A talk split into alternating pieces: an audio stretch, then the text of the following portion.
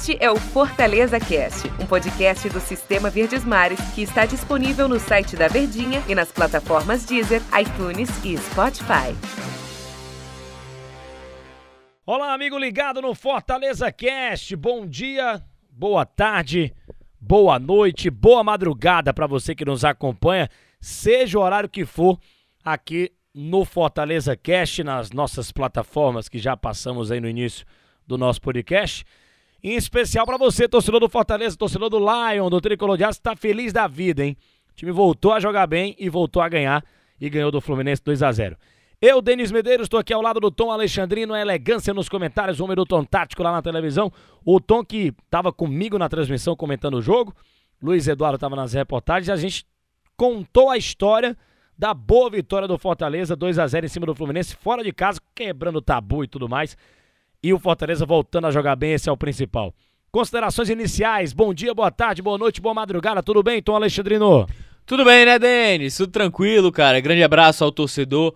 Eu acho que marca o fim, ou é, podemos colocar dessa forma, marca um, o fim da oscilação do Fortaleza na Série A. Fortaleza pode oscilar ainda, mas eu acho que da margem do questionamento em querer trazer essa oscilação para queda de rendimento. Muito se defendeu essa oscilação do Fortaleza como fruto de uma queda de rendimento, algo que eu sempre discordei veemente. Porque não adianta você pegar um, dois jogos e querer colocar isso dentro de uma cota. Você precisa, você precisa observar todas as circunstâncias que o jogo nos trazem. E a sequência também que o Fortaleza enfrentou, né? Se fosse uma oscilação de queda de rendimento, como falam, ah, o ataque não faz gol, Olha o que o Fortaleza fez na Copa do Brasil, diante do São Paulo nos dois jogos, né? Foi eficiente na ida, foi eficiente na volta. Então eu acho que o mais importante que a gente deve considerar inicialmente aqui sobre essa boa vitória do Fortaleza contra o Fluminense, eu acho que é Fortaleza ele já passou por, por muitas provas nessa Série A. E para quem questiona, para quem duvida, o jogo Du, dúvida, ó. Pra quem duvida. Quem duvida. maravilhoso. Eita. Pra quem duvida, é, foi uma contraprova. Foi mais uma contraprova que o Fortaleza foi capaz de dar algum demonstrativo na Série A de Campeonato Brasileiro que o nosso time é esse. Esse é o nosso rendimento. Nossa oscilação ela é natural, não é queda de rendimento. E o Fortaleza diante do Fluminense teve as oscilações dentro do jogo, que é normal. Nenhum clube, nenhum time dificilmente vai jogar os 90 minutos de ponta a ponta. Então, eu acho que o Fortaleza ele dominou muito bem o adversário, foi letal, foi eficiente, foi fatal, usou as suas virtudes a seu favor que foi a bola aérea, de muita qualidade, com uma assistência, duas assistências do Crispim de jogadas treinadas. Jogadas no segundo pau, com o Benevenuto vindo de trás, jogadas no primeiro pau, com o Benevenuto entrando e o Tite deslocado, que são dois jogadores de qualidade na bola aérea. Então, cara, você quer o que do Fortaleza? É uma equipe que tá, se, tá consolidada para mim na Série A. Resta saber o que ele vai conquistar. E aí a gente deve projetar daqui para frente. E aquela questão que você, tá, você falou, você até escreveu sobre isso, né? Era uma oscilação, mas não era uma queda de rendimento, porque o Fortaleza continuava jogando bem, mas vinha daquela imagem horrorosa que foi a derrota dentro de casa para o Atlético Goianiense por 3 a 0 mas ele já deu a resposta. Ele jogou muito bem contra o Fluminense no Maracanã e ganhou por 2 a 0 e os atacantes chegam a nove jogos sem marcar no Campeonato Brasileiro. Só que isso o torcedor tá nem aí, isso pouco importa. Os atacantes, o último gol de um atacante do Fortaleza no Campeonato Brasileiro foi do Robson, quando jogou lá contra o Palmeiras no dia 7 de agosto na vitória é, por 2 por 3 a 2 do time do, Palme do contra o Palmeiras. Teve o gol do Matheus Vargas, é um cara que faz parte do meia, do meia, do meia e do ataque, né? Meio atacante do time do Fortaleza. Marcou lá contra o Bahia também. É, e os zagueiros marcaram, né? Os zagueiros sendo artilheiros aí. Marcelo Benevenuto, curiosamente, o quarto gol do Benevenuto no Campeonato Brasileiro e a quarta assistência do Lucas Crispim. Como o Tom disse, é uma jogada ensaiada. Então isso é treinamento, não é coincidência não, é treinamento do, do, Luca, do, do, do Lucas Crispim e do Marcelo Benevenuto. E o outro gol do Tite. Aliás, o Benevenuto tá fora do jogo contra o Flamengo, hein? No sábado vai fazer muita falta o zagueiro do time do Fortaleza. E o outro gol do Tite. Os atacantes não estão marcando. Os zagueiros fizeram o gol da vitória. Pouco importa ou é para se preocupar, Tom, com esse ataque do Fortaleza? Pouco importa, o importante tá vendo a vitória, o torcedor não tá nem aí para isso. E o Fortaleza, dentro do G4, vai se encaminhando muito bem rumo a uma Taça Libertadores da América. Eu até colocaria em cima do que você falou, né? Resta saber o que vai brigar. Para mim, o Fortaleza vai brigar pela Libertadores. Sabe o que, é que eu cravo agora? O medo da zica é enorme, né? O torcedor tá olhando aqui assim agora. Ixi, o Dente tá zicando Fortaleza. Carta anti-zica agora. A gente sempre pondera. É. Jogando o que tá jogando. Ele vai chegar na Libertadores. Agora, pronto, eu tô concluindo o que eu ia dizer. Ele vai chegar na Libertadores.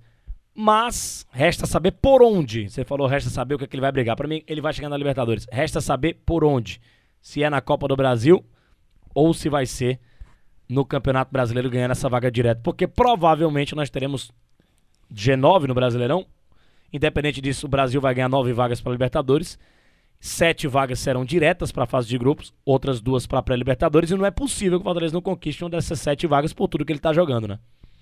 É difícil, é difícil a gente pensar É algo difícil ele não ficar fora, né? É, exatamente. É, o mais importante do Fortaleza, eu acho que nesse momento de campeonato brasileiro, o como as coisas estão se desenrolando, se desenhando ao longo da competição, é uma equipe que é capaz de se reinventar. Falando especificamente sobre o jogo contra o Fluminense, Fortaleza montou uma estratégia para quebrar o adversário. Fluminense, ele historicamente, desde o trabalho do Roger, com o próprio Marcão também, o Fluminense ele tem uma, um, um grave problema de saída de bola. Principalmente depois que o Nenê saiu. Que o Nenê teve queda de rendimento, queda de história da renovação, aí ele foi pro Vasco. Desde que o Nenê saiu, o Fluminense ele não conseguiu estabelecer a sua saída de bola. O que é que o Voivoda faz? Marcação, pressão. Fortaleza ele dominou o Fluminense nos 20, 25 minutos ali, faz, fazendo uma marcação mais alta com o Ronald, alternando com o Ederson, Jussa. Aí é que veio o desentrosamento, né? Eu acho que a falta de aptidão para exercer a função pedida pelo Voivoda entre o Henriquez e também o Romarinho. Os dois não conseguiram desempenhar aquela aquela aquele aquela marcação mais alta, capaz de reter a bola ainda no ataque.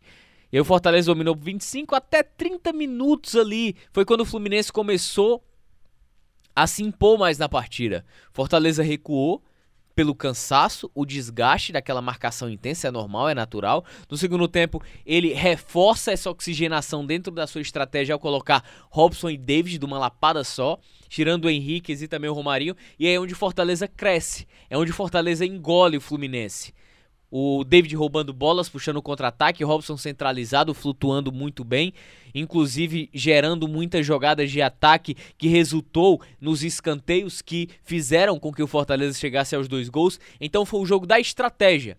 A estratégia do Voivoda era muito clara: eu vou marcar os caras em cima, eu vou marcar alto com um ataque de mobilidade, porque a gente vai reter essa bola ainda no ataque. Vou abrir mão de um meia, que ele poderia muito bem botar o Crispim, aliás. Ele poderia muito bem colocar o Lucas Lima para marcar em cima. Por que, é que ele não colocou o Lucas Lima? Nem no, no, decorrer da partida. Porque é aquilo que a gente já vem conversando no show de bola. O Lucas Lima, ele tem uma dinâmica diferente de jogo do ritmo do Fortaleza. Cadencia mais, né? Ele ainda não se encaixou. Ele consegue dar aquela intensidade, consegue, mas ele ainda não se encaixou. Por isso que o Fortaleza sentiu algumas dificuldades nas últimas partidas. É uma das explicações também da oscilação. Só pontuando essa questão dos atacantes. Era isso que eu ia perguntar agora. O Elton Paulo, é, é fez, do... o Elton Paulo fez dois gols contra o Atlético. Ah, foi anulado, mas fez. Então eu acho que a gente tem que analisar a circunstância. Para mim, é coincidência. Para mim também. Porque contra o Bahia teve gol do Pikachu e do. Não, e, e, e, e do Vargas. Contra o São Paulo, o David marcou, o Romário Bom, marcou exatamente. também. É, você falar ah, no Brasileirão, é só a preço de, de curiosidade mesmo. É, é, é porque, é porque o jornalismo assim, adora é. essas estatísticas. Eu vou falar uma coisa que eu não gosto do jornalismo. Vamos eu jogar como pra jornalista. Gente aí, joga pra gente também. Cara, eu uma, inventaram um negócio só fazendo um parêntese aqui. Não, pode falar à vontade. Lei do ex é uma das é. coisas mais bizarras que já é inventaram. Que Mas conversa. É uma coincidência legal. Que conversa. Agora, em relação aos atacantes, eu até falei no O jogador troca de time duas, três vezes por ano. Todo ano ele tá num time diferente. Vai, claro que vai ter lei, lei do ex. Lei do ex pra Diego Souza, já pensou? Lei do ex, por exemplo, na Europa, eu fico lá, é legal, é bacana. É, cara mal joga. Por, porque o cara, às vezes, passa quase que uma carreira inteira num clube, Neymar cinco anos, fazendo gol no anos. Barcelona, né? Exatamente, aí vai, vai. É, Messi, né?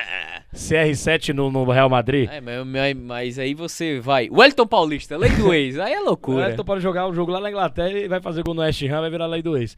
Mas só um detalhe, eu, eu- eu lembrei que o Elton Paulista jogou no West Ham, do nada aqui agora. É, mas em relação aos atacantes, Pouco mais jogou. jogou. Em relação aos atacantes, os caras marcaram contra o São Paulo, pô. Então, no meio desses oito jogos, desses nove jogos no Campeonato Brasileiro, nós tivemos duas partidas na Copa do Brasil e gols dos atacantes contra o time do São Paulo na Copa do Brasil. Só para não passar despercebido, eu quero falar sobre isso. É, é claro que a gente já tá na parte final, tem que falar rapidinho di- disso, Tom. O que o Fred fez com o Ronald foi inadmissível e era para ter sido expulso. Pronto, perfeito. Agressão. Ele Ó, agrediu. eu vou- dizer o que é que eu acho que o Fred fez. Mão no pé do vidro, como a gente fala aqui no Fred- Cearenseis. Qualquer um faz isso na pelada. Avalia o Fred com o nome que ele tem na carreira. O, o, o jogo tava parado, o Ronald deu um chapéuzinho no Fred. O Fred olhou, deve ter perdendo o jogo, a torcida vaiando, puto da vida. Empurrou o Ronald, deve ter levantou ele. Tipo assim, é, você tá louco? Me respeita, a minha casa, o que você tá fazendo? Não sei se Fre- Fred falou isso, mas deve ter falado.